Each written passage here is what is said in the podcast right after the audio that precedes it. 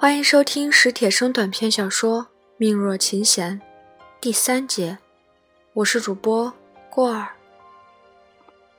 夜里，老瞎子翻来覆去睡不安稳，多少往事在他耳边喧嚣，在他心头动荡，身体里仿佛有什么东西要爆炸，坏了，要犯病。他想，头昏。胸口憋闷，浑身紧巴巴的难受。他坐起来，对自己捣鼓：“可别犯病，一犯病，今年就甭想弹够那些琴弦了。”他又摸到琴，要能叮叮当当、随心所欲地疯弹一阵，心头的忧伤或许就能平息，耳边的往事或许就会消散。可是小瞎子正睡得香甜，他只好再全力去想那张药方和琴弦。还剩下几根，还只剩最后几根了。那时就可以去抓药了，然后就能看见这个世界。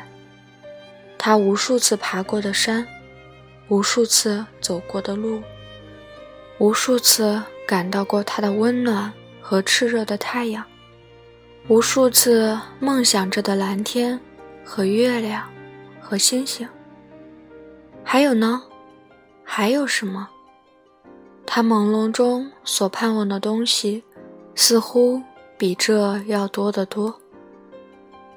夜风在山里游荡，猫头鹰又在凄哀的叫。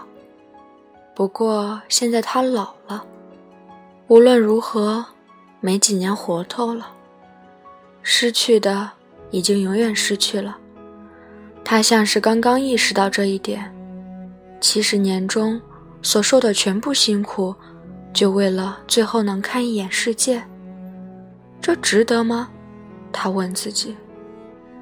小瞎子在梦里笑，在梦里说：“那是一把椅子，蓝秀儿。”老瞎子静静地坐着。静静的坐着的，还有那三尊分不清是佛是道的泥像。鸡叫头遍的时候，老瞎子决定，天一亮就带着孩子离开野羊坳，否则这孩子受不了，他自己也受不了。蓝秀儿不坏，可这事会怎么结局，老瞎子比谁都看得清楚。鸡叫二遍。老瞎子开始收拾行李，可是，一早起来，小瞎子病了，肚子疼，随即又发烧。老瞎子只好把刑期推迟，一连好几天，老瞎子无论是烧火、淘米、捡柴，还是给小瞎子挖药、煎药，心里总在说：“值得，当然值得。”要是不这么反反复复地对自己说，身上的力气几乎就要垮掉了。我非要最后看一眼不可。要不怎么着，就这么死了去。再说，就只剩下最后几根了。后面的三句都是理由。老瞎子又冷静下来，天天晚还到野羊坳去说书。这一下，小瞎子倒来了福气。每天晚上，师傅到岭下去了，蓝秀儿就猫似的轻轻跳进庙里来听匣子。蓝秀儿还带来熟的鸡蛋，条件是得让他亲手去拧那匣子的开关。往哪边扭？往右。扭不动。往右，笨货。不知道哪边是右啊？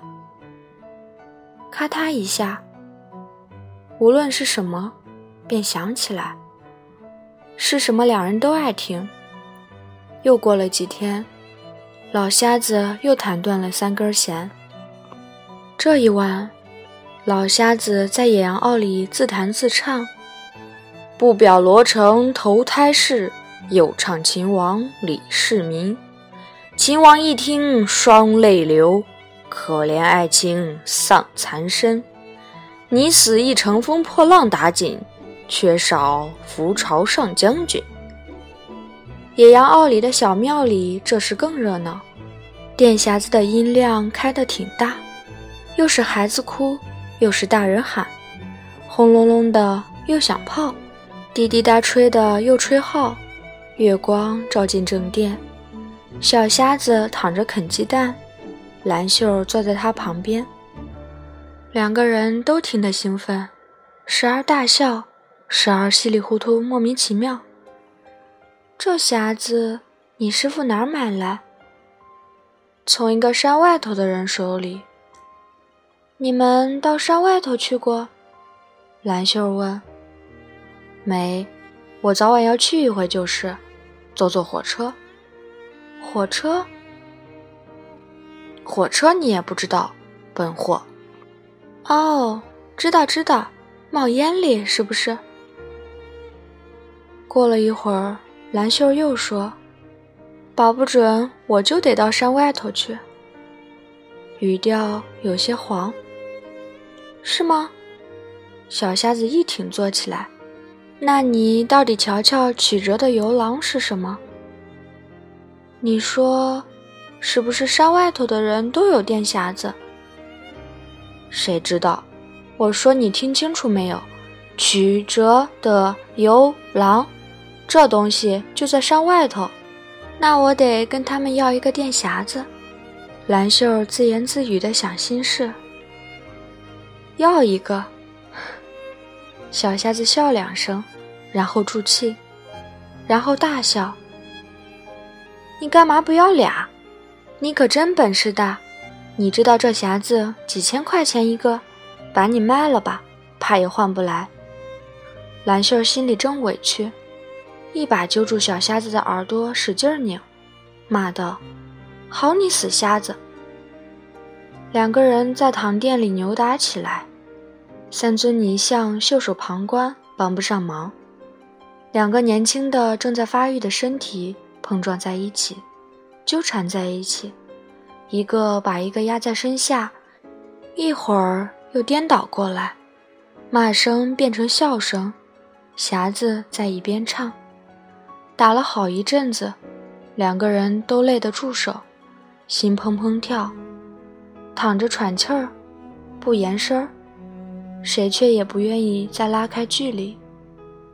蓝袖呼出的气吹在小瞎子的脸上。小瞎子感到了诱惑，并且想起那天吹火时师傅说的话，就往蓝秀脸上吹气。蓝秀并不躲。嘿，小瞎子小声说：“你知道接吻是什么了吗？”是什么？蓝秀的声音也小。小瞎子对着蓝秀的耳朵告诉他。蓝秀不说话。老瞎子回来之前，他们试着亲了嘴儿，滋味儿真不坏。就是这天晚上，老瞎子弹断了最后两根琴弦，两根弦一起断了，他没料到，他几乎是连跑带爬的上了野羊岭，回到小庙里。小瞎子吓了一跳，怎么了，师傅？老瞎子喘吁吁地坐在那儿。说不出话，小瞎子有些犯嘀咕：莫非是他和蓝秀干的事儿让师傅知道了？老瞎子这才相信一切都是值得的，一辈子的辛苦是值得的，能看一回，好好看一回，怎么都是值得的。小子，明天我就去抓药。明天，明天。又断了一根了，两根，两根都断了。老瞎子把那两根弦卸下来，放在手里揉搓了一会儿，然后把它们并到另外的九百九十八根去，绑成一捆。明天就走，天一亮就动身。小瞎子心里一阵发凉。老瞎子开始剥琴槽上的蛇皮。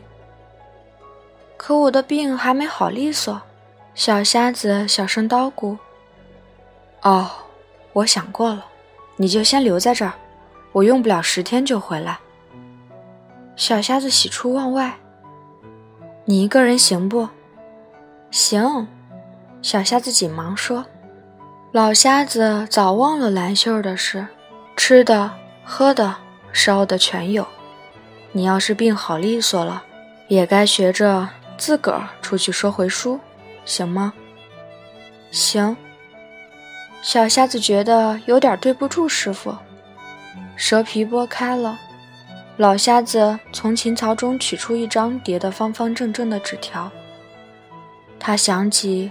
这药方进琴槽时，自己才二十岁，便觉得浑身上下都好冷。小瞎子也把那药方放在手里摸了一会儿，也有了几分肃穆。你师爷一辈子才冤呢。他弹断了多少根？他本来能弹够一千根，可他继承了八百，要不然他能弹断一千根？天不亮，老瞎子就上路了。他说：“最多十天就回来。”谁也没想到，他竟去了那么久。老瞎子回到野羊坳时，已经是冬天，漫天大雪，灰暗的天空连接着白色的群山，没有声息，处处也没有生气，空旷而沉寂。所以老瞎子那顶发了黑的草帽就尤其攒动的显著。他蹒蹒跚跚地爬上野羊岭，庙院中衰草瑟瑟，窜出一只狐狸，仓皇逃远。村里人告诉他，小瞎子已经走了些日子。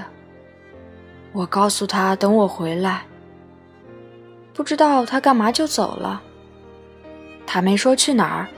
留下什么话没？他说让您甭找他。什么时候走的？人们想了好久，都说是在兰秀嫁到山外去的那天。老瞎子心里便一切全明白。众人劝老瞎子留下来，这么冰天雪地的上哪儿去？不如在野羊坳说一冬天书。老瞎子指指他的琴，人们见琴柄上空荡荡的，已经没有了琴弦。老瞎子面容也憔悴，呼吸也孱弱，嗓音也沙哑了，完全变了个人。他说：“得去找他的徒弟。若不是还想着他的徒弟，老瞎子就回不到野羊坳。那张他保存了五十年的药方，原来……”是一张无字的白纸，他不信，请了多少识字而又诚实的人帮他看，人人都说那果真是一张无字的白纸。老瞎子在药铺前的台阶上坐了一会儿，他以为是一会儿，其实已经几天几夜。骨头一样的眼珠在询问苍天，脸色也变成骨头一样的苍白。有人以为他是疯了，安慰他，劝他。老瞎子苦笑：“七十岁了，散风还有什么意思？他只是再不想动弹，吸引着他活下去，走下去，唱下去的东西，骤然间消失干净，就像一根不能拉紧的琴弦，再难弹出悦耳的曲子。老瞎子的心弦断了。”准确地说，是有一端空无所系了。一根琴弦需要两个点才能拉紧，心弦也要两个点，一头是追求，一头是目的，你才能在中间这紧绷绷的过程上弹响新曲。现在发现，那目的原来是空的。老瞎子在一个小客店里住了很久。觉得身体里的一切都在熄灭。他整天躺在炕上，不弹也不唱，一天天迅速的衰老，直到花光了身上所有的钱，直到忽然想到他的徒弟，他知道自己的死期将至，可那孩子在等他回去。茫茫雪野，皑皑群山，在地之间攒动着一个黑点。走近时，老瞎子的身影弯得如一座桥。他去找他的徒弟，他知道那孩子目前的心境、处境。他想，自己得先振作起来，但是不行，前面明明没有了目标。他一路走，便怀念起过去的日子，才知道以往那些奔奔忙忙、兴致勃勃的翻山、走路、弹琴，乃至心焦、忧虑，都是多么的快乐。那时有个东西把心弦扯紧，虽然那东西原是虚设。老瞎子想起他师傅临终时的情景。他师傅把那张自己没用上的药方封进他的琴槽。您别死，再活几年，您就能睁眼看一回了。说这话时，他还是个孩子。他师傅久久不言语，最后才说：“记住，人的命就像这琴弦，拉紧了才能弹好，弹好了就够了。”不错，那意思就是说，目的本来没有。不错，他的一辈子都被那虚设的目的拉紧，于是生活中叮叮当当才有了生气。重要的是，从那绷紧的过程中得到欢乐。老瞎子知道自己怎么对徒弟说了，可是他又想，能把一切都告诉小瞎子吗？老瞎子又试着振作起来，可还是不行，总摆脱不掉那无字的白纸。在深山里，老瞎子找到了小瞎子。小瞎子正跌倒在雪地里，一动不动，想那么等死。老瞎子懂得，那绝不是装出来的悲哀。老瞎子把他拖进一个山洞。他已无力反抗，老瞎子捡了些柴，打起一堆火。